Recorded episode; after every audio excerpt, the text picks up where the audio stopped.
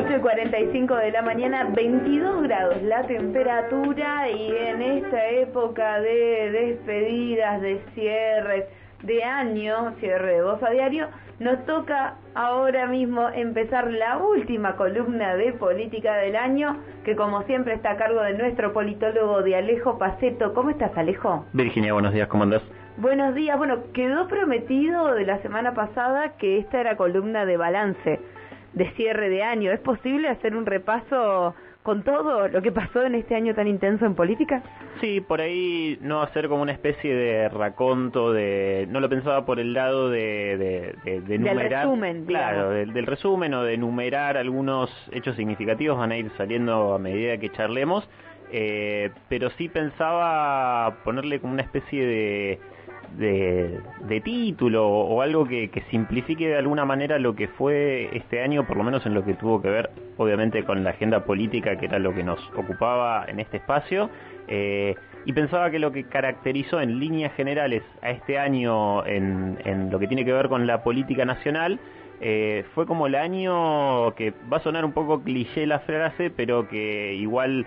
viene bien a colación y que tiene que ver con que fue como un año de fractura expuesta de las internas al interior, bueno, como siempre decimos, no ya de los partidos o no solamente de, los partidos, sino de las coaliciones. Tanto la coalición oficialista, la coalición de gobierno frente de todos, eh, que es la que más atención nos, nos llevó, porque por supuesto cada interna que, que, que se explicitaba o que quedaba es, digamos, volviendo al título, muy expuesta, derivaba en algún cambio muchas veces de gabinete, ¿no? Eh, tuvimos uno que fue el más significativo, que tiene que ver con la renuncia de, de Martín Guzmán, que si no me equivoco fue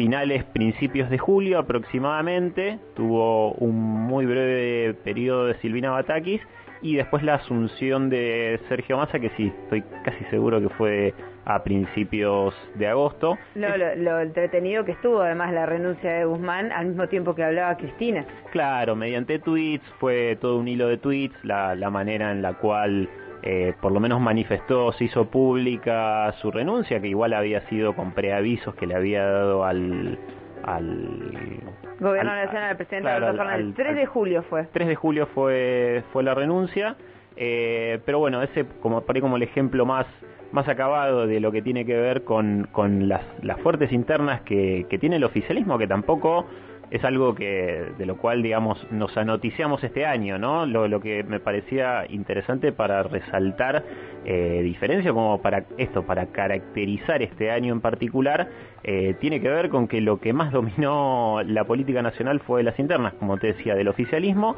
y por supuesto también de, de Juntos por el Cambio, ¿no? Eh, bueno, el 3 de agosto fue finalmente la asunción de masa, con lo cual exactamente un mes fue lo que duró Silvina Batakis. Eh, un jamón del medio, digamos, básicamente para ponerle también un nombre a lo que fue ese breve, ese breve periodo. Eh, pero bueno, retomando, como te decía, también eh, quedaron muy expuestas eh, las internas al interior de la, de la coalición opositora, eh, por supuesto de cara, eh, como siempre decimos, ¿no? Todo lo que pasa en la política nacional, más se acerca el periodo electoral, más se acentúan algunos procesos o la, la política tiene periodos como de aceleracionismo, ¿no? Pero eh, bueno, esto es lo que, lo que más se vio eh, durante todo este año, obviamente se dieron algunos otros hechos significativos, también fue un año que lo estamos de hecho cerrando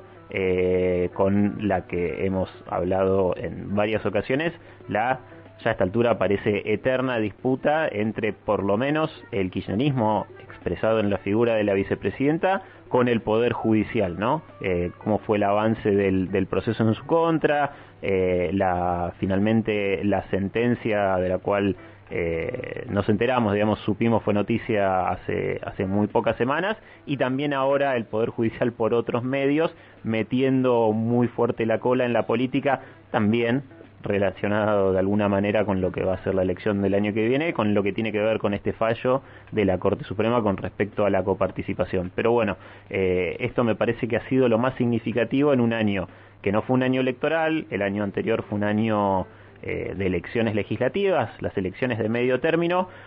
tuvimos algunas semanas, poquitos meses, donde eh, parecían reacomodarse algunas cuestiones de, política interna y ya desde este año, por ejemplo, para darte otro hecho significativo que nos parece que fue hace un montón y de hecho fue hace un montón porque fue eh, a principios de este año, por ejemplo, la renuncia de Máximo Kirchner a la presidencia del bloque en la Cámara de Diputados. Bueno, ahí empezamos a ver, eso quizás era una especie de spoiler de lo que iba a ser eh, todo este año, eh, en el cual también, digo, sin, sin mencionar hechos específicos, pero sí lo que fue pasando este año fue cómo cada vez más la vicepresidenta parecía ubicarse en una esfera por fuera del gobierno que ella integra, ¿no? Ha tenido distintas manifestaciones públicas, bueno, por supuesto que uno de los hechos eh, quizás más significativos de este año tuvo que ver con el con el intento de asesinato sobre la sobre la vicepresidenta que también nos parece que fue hace un montón y fue el primero de septiembre. No fue hace tanto pasó un montón en el medio. Eh, pero digo amén de este hecho de suma gravedad que lo hemos hablado en profundidad en este espacio pero eh, también fue un año en el cual la vicepresidenta parece que la vara de tolerancia sobre algunas cosas que el, gobierno nacional, en realidad el presidente, finalmente no avanzaba, bueno, le puso una frutilla, digo, la frutilla del postre fue ponerle una especie de título a, esta a esta dinámica, por decirlo de alguna manera, del presidente de eh,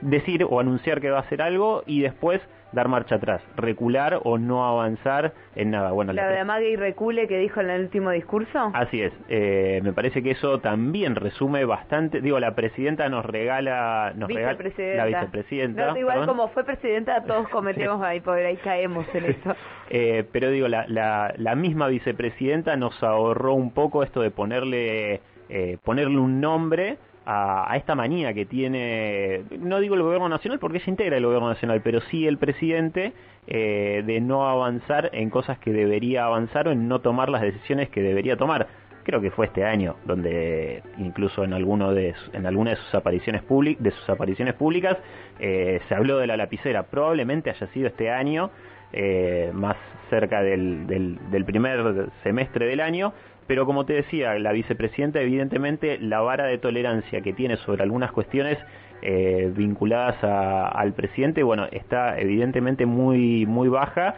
eh, y está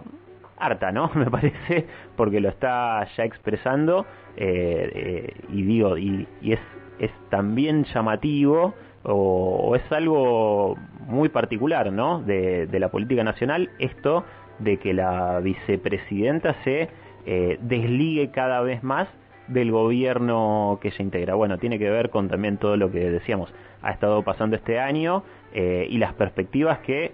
entiendo yo ya las ven de manera muy negativa para, para las elecciones del año que viene. Claro, se podría leer como ya roto del todo el frente de todos al ella decirle la agrupación amague y recule a todo lo que es el albertismo salir a decir no me voy a postular, pero no es porque yo me bajo, sino porque me están proscribiendo, o por ahí es para levantar un poquito la ebullición y barajar y dar de nuevo, pero con las mismas fuerzas adentro. La verdad que es, es también bastante incierto esto, ¿no? Porque, porque no nos olvidemos que estos, estos mensajes que, que, que da la presidenta son al, son al interior y son, bueno, sobre el presidente, y yo veo realmente muy difícil que ese, esa relación eh, se pueda de alguna manera recomponer. Eh, digo, y lo pienso también desde el lado del votante, que durante todo este año estuvo viendo cómo se tiraron mensajes públicamente, eh, no solo la, entre el presidente y la vicepresidenta, sino entre eh, otros interlocutores válidos. El Cuervo de la Roca, el Cuervo de la Roca había un momento que estaba protagonista de todas las. Sí, sí, sí, tal cual, era como el que salía a hablar en nombre de la, de la vicepresidenta de alguna manera, también tiene algunos... Eh, algunos voceros no oficiales el presidente, porque bueno, la vocera oficial que tiene no colabora tampoco mucho que digamos, eh, pero bueno, eso ya tiene que ver con la gestión de la comunicación interna. Pero digo, lo pienso, trato de ponerme desde el lado del, de, él o la votante silvestre, digamos, que ve como este año se estuvieron tirando misiles permanentemente. El año que viene, eh, cualquier imagen que pueda aparecer de reconciliación y va a quedar, me parece, sumamente forzada y además no nos olvidemos que seguimos atravesando una crisis económica, la inflación sigue subiendo. No, yo no le veo, no me voy a meter tanto en lo económico, pero digo, las perspectivas tampoco son positivas para que eh, pueda modificarse esto.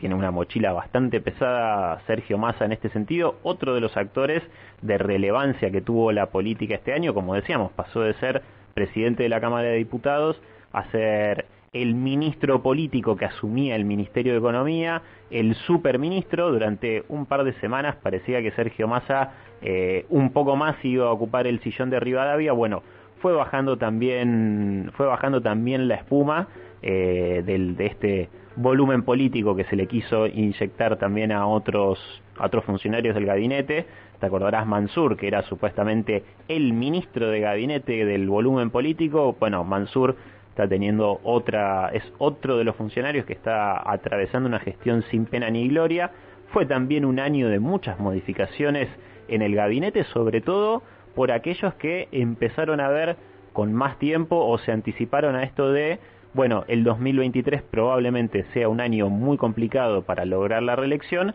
pero tenemos que cuidar nuestros propios distritos. Entonces eh, empezaron a darse bajas y renuncias en el gabinete y esto, algunos que eh, dijeron, bueno, yo voy a tratar de refugiarme. Fue, fue como venimos diciendo, un año muy, muy movido en ese sentido, eh, sobre todo para el oficialismo, que es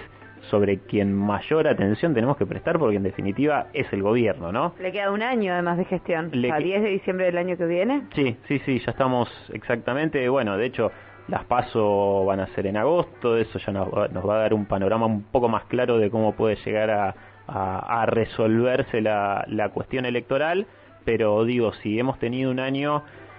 que debería haber sido de alguna manera más tranquilo por no por, por, no tener ninguna instancia electoral, bueno, como como se vino dando todo este 2022, vamos a tener seguramente de acá a agosto estos primeros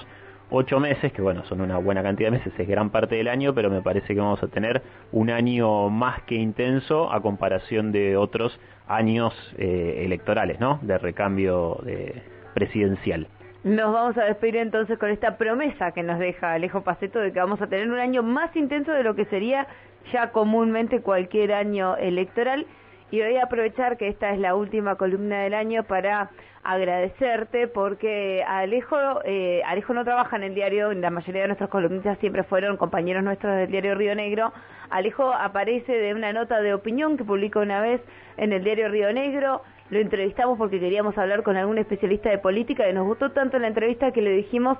te abrimos las puertas querés venir acá, querés tener una columna, él aceptó gustosamente y siempre de manera voluntaria y con una alta calidad profesional todas las semanas se ha sentado a conversar con nosotros para analizar y para abordar temas políticos del país y de la región y a esto ha enriquecido mucho ¿sí? lo que es el contenido de Voz a Diario, el debate, la conversación con quienes nos escuchan, la formación de nuestra comunidad. Así que muchas gracias por haber sido parte de este proyecto. A vos, Virginia, y a todo el equipo de la radio, por supuesto, eh, que, que, siempre han tenido la mejor de las ondas y la disposición conmigo. Y bueno, por supuesto que acá, acá me encontrarán siempre a disposición para poder aportar desde este lado. Él seguramente siga el año que viene. nosotros no seguimos, pero eh, los columnistas seguramente sigan el año que viene. Veremos qué pasa. Bueno, última columna del año, no la podemos cerrar sin recordarle a la gente cómo pelearte, digo, cómo seguir la conversación con vos. Por Twitter es arroba el con un final. Ahí está.